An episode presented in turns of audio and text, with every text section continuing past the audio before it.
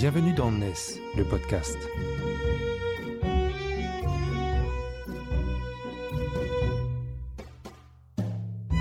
NES, c'est le média des nouvelles solidarités, édité par Harmonie Mutuelle ESS.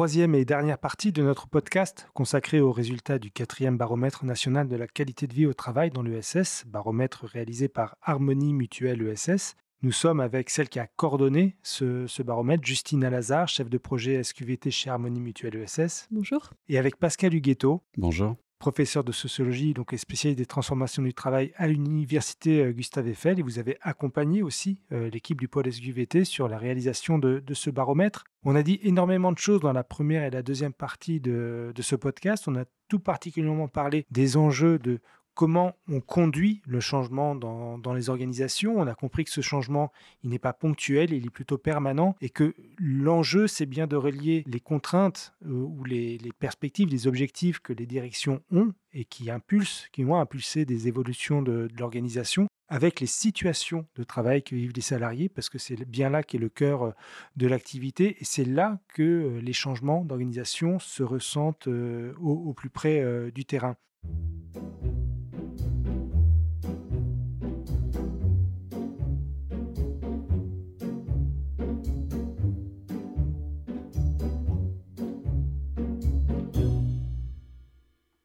Ce que je voudrais qu'on regarde dans cette troisième partie, c'est tout simplement, on parle d'économie sociale et solidaire. Pour autant, est-ce qu'on est dans un secteur qui a sa singularité sur ces questions-là, ou est-ce que finalement, peu ou prou, on est dans une situation que l'on retrouve globalement dans tous les secteurs d'activité? Je sais pas, peut-être euh, Pascal Huguetto pour commencer. Ah bah il y a les deux. Il y a d'abord euh, le fait que tout ce qu'on a pu euh, évoquer euh, se retrouve peu ou prou dans, dans la plupart des secteurs d'activité aujourd'hui. Et, du coup, cette gestion du changement avec à la fois une sollicitation des équipes, mais aussi des équipes qui ont le sentiment que ça s'arrête au milieu du guet en quelque sorte et qu'on ne va pas jusqu'au bout de l'exploitation de tout ce qui avait été suggéré et proposé. Euh, ça, c'est vraiment constant. On, le retrouve quels que soient les, secteurs euh, d'activité. De même que les, constats ou les diagnostics qu'on a pu formuler en termes de euh, centralité de l'acteur managérial et des, collectifs managériaux, de nécessité d'avoir des temps pour discuter de la complexité du travail réel. Tout ça, c'est vraiment, ça traverse tous les, tous, les secteurs. Il y, a, de ce point de vue-là, pas de singularité de l'économie sociale et solidaire. Mais après, euh, c'est quand même coloré par des, euh, euh, des spécificités des différents secteurs d'activité. Et donc, l'ESS, ça peut être à la fois une organisation institutionnelle qui va quand même avoir euh, de la singularité par rapport euh, à la gouvernance de, euh, de grands groupes internationaux avec actionnaires, etc. Donc l'organisation institutionnelle compte, les financements hein, comptent beaucoup dans les, les, contraintes et puis dans l'existence ou non d'interlocuteurs avec lesquels on peut négocier ces contraintes et finalement avoir à négocier un budget avec un acteur ministériel, c'est peut-être pas plus simple que d'avoir affaire à des actionnaires. Et, et donc il y a cet aspect-là. Il va y avoir des aspects aussi de, euh, taille des structures une grande variété hein, dans, le secteur, euh, mais euh, on peut avoir des grands groupes, mais aussi des, plus petites structures plus indépendantes. Mais malgré tout, quand même, beaucoup plus de choses s'organisent à la taille, à l'échelle de l'établissement dans un secteur comme celui-là. Et puis on va avoir véritablement euh, la matérialité de ce qu'on de ce qu'on y fabrique euh, entre guillemets hein, dans, ce secteur, et notamment euh, un rapport avec la personne humaine qui va intervenir très fréquemment et qui du coup pose pose les problèmes un petit peu différemment quand les situations de, de travail finalement amènent à gérer de façon extrêmement contrainte et que on a des que ça affecte la la qualité du travail sur et avec euh, la personne humaine, ça amène les équipes aussi à, vouloir euh, prendre, euh, prendre la parole. C'est aussi un secteur dans lequel il y a beaucoup plus de culture militante qu'ailleurs et donc beaucoup plus de pratique du débat et d'envie de débattre et beaucoup plus déjà de schémas construits pour, pour organiser le, débat. Ce qui ne veut pas forcément dire d'ailleurs que ce soit toujours favorable à, une, un débat sur les situations de, travail. Parfois, hein, c'est tout de suite placé à des niveaux plus de doctrine où on ne met pas forcément en discussion la situation de travail surtout que la gouvernance démocratique telle qu'on la met en valeur dans l'économie sociale et solidaire, elle s'exerce non pas souvent au niveau des salariés, sauf dans le milieu des coopératives et des sociétés coopératives ouvrières de production, mais dans le milieu associatif dont on parle tout particulièrement aujourd'hui, ça se fait au niveau des adhérents de, la structure. Euh, vous avez évoqué le, le rapport à, l'objet des activités qui est souvent en lien avec le soin, avec le rapport à la personne humaine. Moi, je voudrais ramener ça aussi sur la notion d'intérêt général qui traverse en fait la, toute la plupart des activités de l'économie sociale et solidaire. Est-ce que ça aussi, ça peut être un marqueur, un marqueur qui modifie le rapport que l'on a au changement et de la manière dont c'est vécu à l'intérieur des structures?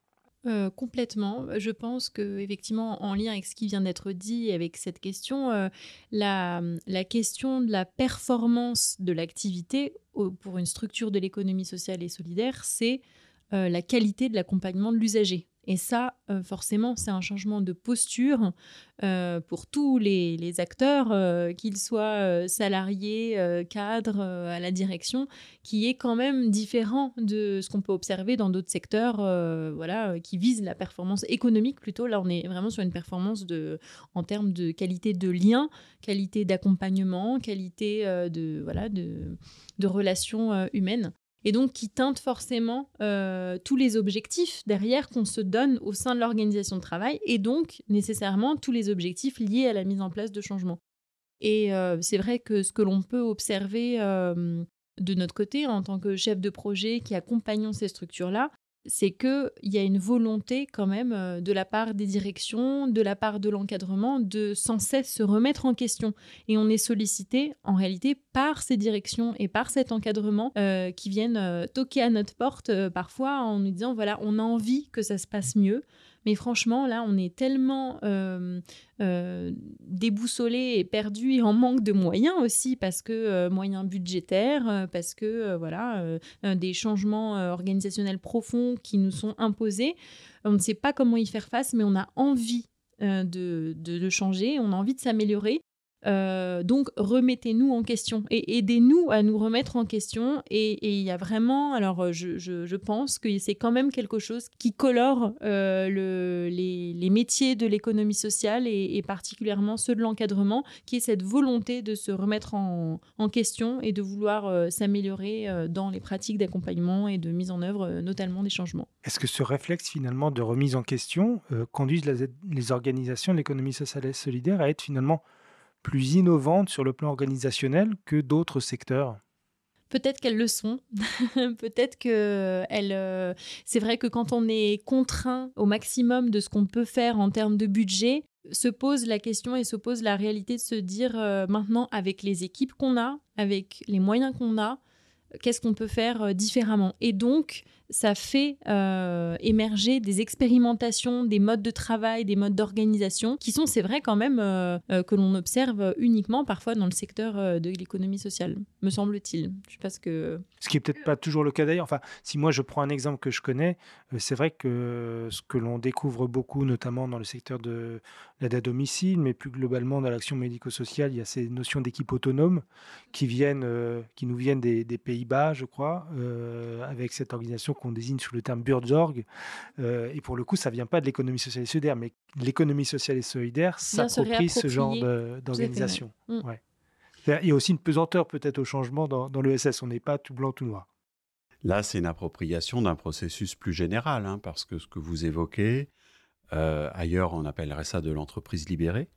Absolument. Et euh, euh, les très grandes structures, euh, les très grandes entreprises publiques ou privées d'ailleurs, hein, ne sont pas ces dernières années sans avoir réfléchi à intégrer des mécanismes d'entreprise libérée, de, de gouvernance collaborative, etc., dans, dans, leur fonctionnement. Donc il y a une ambiance plus générale quand même hein, ces dernières décennies, ces dernières années. Euh, pour euh, euh, piloter l'innovation un petit peu différemment et avec, de façon très générale dans les différents secteurs d'activité, un regain d'intérêt pour la prise en compte du travail et des situations de travail. Moi, il me semble que les enjeux d'innovation dans le secteur de l'ESS comme ailleurs, c'est des, enjeux d'exploitation du potentiel d'innovation à partir du bas. C'est-à-dire qu'en fait, tout ça est beaucoup géré à partir d'une sorte de clairvoyance des niveaux de direction et des niveaux stratégiques, alors qu'en réalité, et là, dans le secteur de l'ESS, on le voit particulièrement, au contact des situations avec les usagers, en réalité, on a quotidiennement l'idée qu'il faudrait faire autrement. Quotidiennement l'idée qu'on pourrait euh, mettre en place un dispositif de tel ou tel ordre. Ça renvoie à ce que Justine a pu dire euh, à un moment sur euh, dès qu'on arrive à animer la discussion de façon productive, véritablement en ancrant ça dans, dans la description des situations de travail, il ne faut pas attendre longtemps pour que des idées fusent et qu'il n'y ait plus qu'à mettre en forme ces idées, les reprendre, les intégrer dans quelque chose d'un peu plus vaste. Mais véritablement, euh, la clé qu'il faut parvenir à tourner, c'est la clé où on se dit, partons plutôt euh, de la complexité de ce qui est vécu, sur laquelle au départ, si euh, je sollicite la parole des uns et des autres, je ne vais pas avoir de parole très construite. je vais avoir plutôt du débat et du désordre que quelque chose d'organisé. Et c'est finalement cette autorisation que les directions ne se donnent pas de laisser le désordre au départ, mais un désordre finalement dont l'animation est très euh, euh, beaucoup plus pensée pour solliciter finalement la description des situations et de la façon dont les gens ont d'ores et déjà commencé à construire des réponses aux situations. Et peut-être que si l'innovation organisationnelle était reconnue au même niveau que l'innovation technologique, on aurait peut-être plus d'espace de dialogue euh, et, de temps pour, euh, pour le travailler. Un autre sujet qu'on pourra aborder euh, dans, un autre podcast sûrement. Merci beaucoup à vous, Pascal Huguetto, Justine Alazar. Merci, d'avoir participé à ce, à ce podcast. je le rappelle, tous les résultats du quatrième baromètre de la qualité de vie au travail dans l'économie sociale et solidaire sont à retrouver sur le site d'Harmonie Mutuelle. En ce qui concerne NES, donc, euh, qui produit ce podcast, je vous invite à nous suivre sur LinkedIn et sur Twitter pour ne rien rater de nos contenus, et à commencer par ceux de notre hors-série consacré à ce baromètre, et à vous inscrire à notre newsletter qui paraît en moyenne tous les 15 jours avec les infos sur nos dossiers en cours et les actualités de l'économie sociale et solidaire que nous publions très régulièrement. Merci à vous deux. Merci, Merci au revoir. Au revoir.